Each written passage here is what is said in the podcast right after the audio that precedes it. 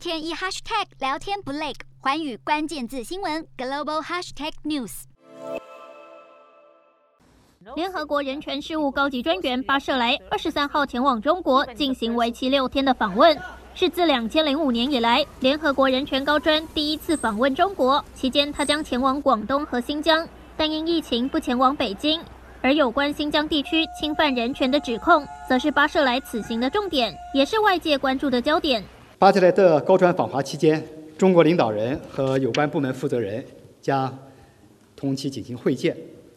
巴切莱特高专将赴广东、新疆参访。美国和部分西方国家一再批评北京当局对维吾尔人等以穆斯林为主、说突厥语的民族实施种族灭绝。而联合国人权事务高级专员公署多年来一直要求访问中国，并有意义且不受限制地进入新疆，至今终于成行。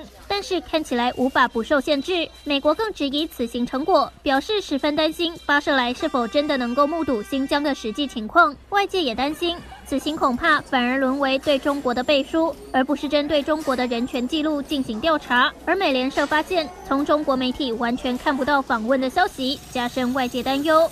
高专访华呢，因为疫情的影响，所以采取的是闭环的方式。那么双方商定呢，不安排记者的随访。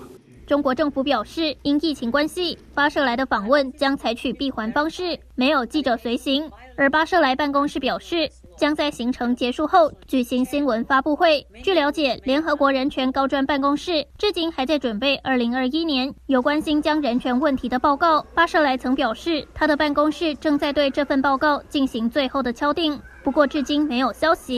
美国也在上周呼吁，应尽速公布这份报告。呼吁不要对中国在新疆的暴行继续保持沉默。